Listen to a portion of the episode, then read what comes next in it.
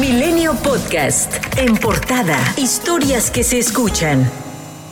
Al afirmar que se seguirá trabajando con absoluta imparcialidad, sin filas ni fobias, el titular de la Unidad de Inteligencia Financiera, Santiago Nieto, dijo que se ha entregado al Instituto Nacional Electoral información de compañías que podrían tener características de empresas fachadas y que están apoyando algunas candidaturas en los estados, por lo que en todos los casos se presentarán las denuncias correspondientes y se llevarán hasta las últimas consecuencias. Ernestina Godoy, titular de la Fiscalía General de Justicia de la Ciudad de México, calificó de inconcebible e inaceptable la violencia que se ha registrado contra candidatos en otras zonas del país. En Puebla, Porfirio Eusebio Lima, candidato del Partido Verde Ecologista a la alcaldía de Acajete, fue secuestrado el sábado, según confirmó este lunes el gobernador Miguel Barbosa. Por otra parte, en Michoacán, Rosa Elena Milán, candidata de la Alianza del Partido del Trabajo y Morena a la alcaldía de Cuitzeo, suspendió las actividades programadas para este lunes,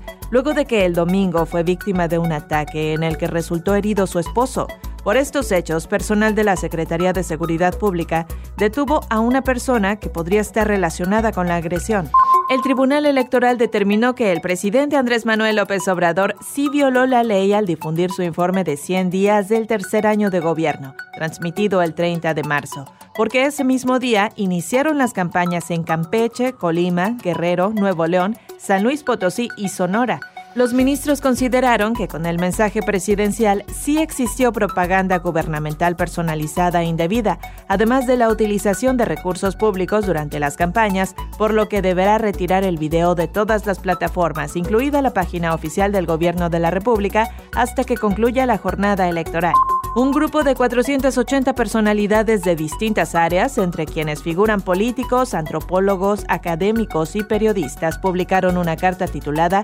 Manifiesto por la República, la Democracia y las Libertades, en la que hacen un llamado a votar para vencer en las urnas a Morena y sus partidos satélites. Los firmantes consideran urgente poner un alto a la descomposición institucional, a la improvisación y poner a la ciudadanía en el centro de la acción política. El documento está firmado por personajes como el historiador Enrique Krause, el poeta Gabriel Said, los escritores Héctor Aguilar Camín y Ángeles Mastreta, así como el empresario Claudio X González, quienes señalan que el voto libre aún puede determinar el resultado, pero si se desperdicia la oportunidad de este proceso, quizá ya no será lo mismo en la siguiente elección. El presidente llamó a celebrar las elecciones del próximo domingo en paz y sin irregularidades para que México sea ejemplo mundial. El coordinador de Morena en el Senado, Ricardo Monreal, dice que cuenta con los votos necesarios para solicitar la desaparición de poderes en Tamaulipas, pues considera que los poderes ejecutivo, legislativo y judicial estatales quebrantaron los principios del régimen federal y trastocaron el orden constitucional por el desacato a la orden de aprehensión girada en contra del gobernador Francisco García Cabeza de Vaca el 19 de mayo por delincuencia organizada y lavado de dinero. Sin embargo, Monreal Ávila aclaró que esperará para presentar su propuesta, porque primero debe pronunciarse la Suprema Corte de Justicia si el gobernador tiene fuero o no. Mientras que este lunes nuevamente García Cabeza de Vaca estuvo en un evento público al encabezar la ceremonia oficial del regreso a clases presenciales en el municipio de Méndez.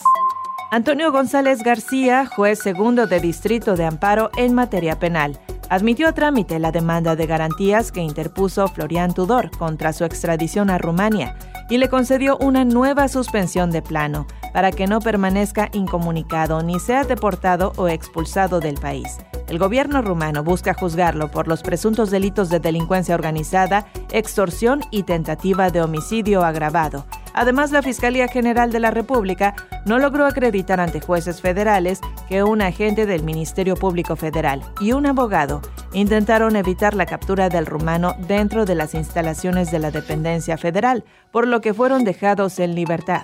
El avión presidencial partió al aeropuerto de Victorville, California, en Estados Unidos, desde la Ciudad de México, para recibir el mantenimiento que necesita periódicamente y regresará a nuestro país a finales de junio, pues se planea que en él se traslade a los atletas que participarán en los Juegos Olímpicos de Tokio, Japón. El secretario de Hacienda y Crédito Público, Arturo Herrera, dijo que tienen la intención de evaluar las condiciones de la aeronave y establecer un nuevo precio, pues otra vez está a la venta. El TP-01 había estado en Victorville desde el 7 de diciembre de 2018 al 22 de julio de 2020 y de acuerdo con la Secretaría de la Defensa Nacional se pagaron 78 millones de pesos. Por cierto, el presidente Andrés Manuel López Obrador reveló que existe una propuesta para revivir a Mexicana de Aviación, la aerolínea nacional más importante hasta el año 2010, cuando se declaró su quiebra. México registra 223.568 muertes por coronavirus. Además, se agregaron 932 nuevos casos, acumulando así 2.599.567 casos estimados. Alrededor de 45.000 docentes de la sección 9 de la Coordinadora Nacional de los Trabajadores de la Educación no regresarán a clases presenciales el próximo 7 de junio en la Ciudad de México, tras realizar una encuesta de 1.240 escuelas de educación básica y especial en la capital del país, en la que participaron directores, subdirectores, supervisores y docentes, resultó que el 97.1% considera que no existen las condiciones sanitarias ni de infraestructura en los planteles. La Organización para la Cooperación y el Desarrollo Económicos prevén que la economía mundial crecerá 5.8% este año y 4.4% el siguiente. Es probable que la recuperación siga siendo desigual y dependa de la eficacia de las medidas de salud pública y del apoyo de políticas. Milenio Podcast.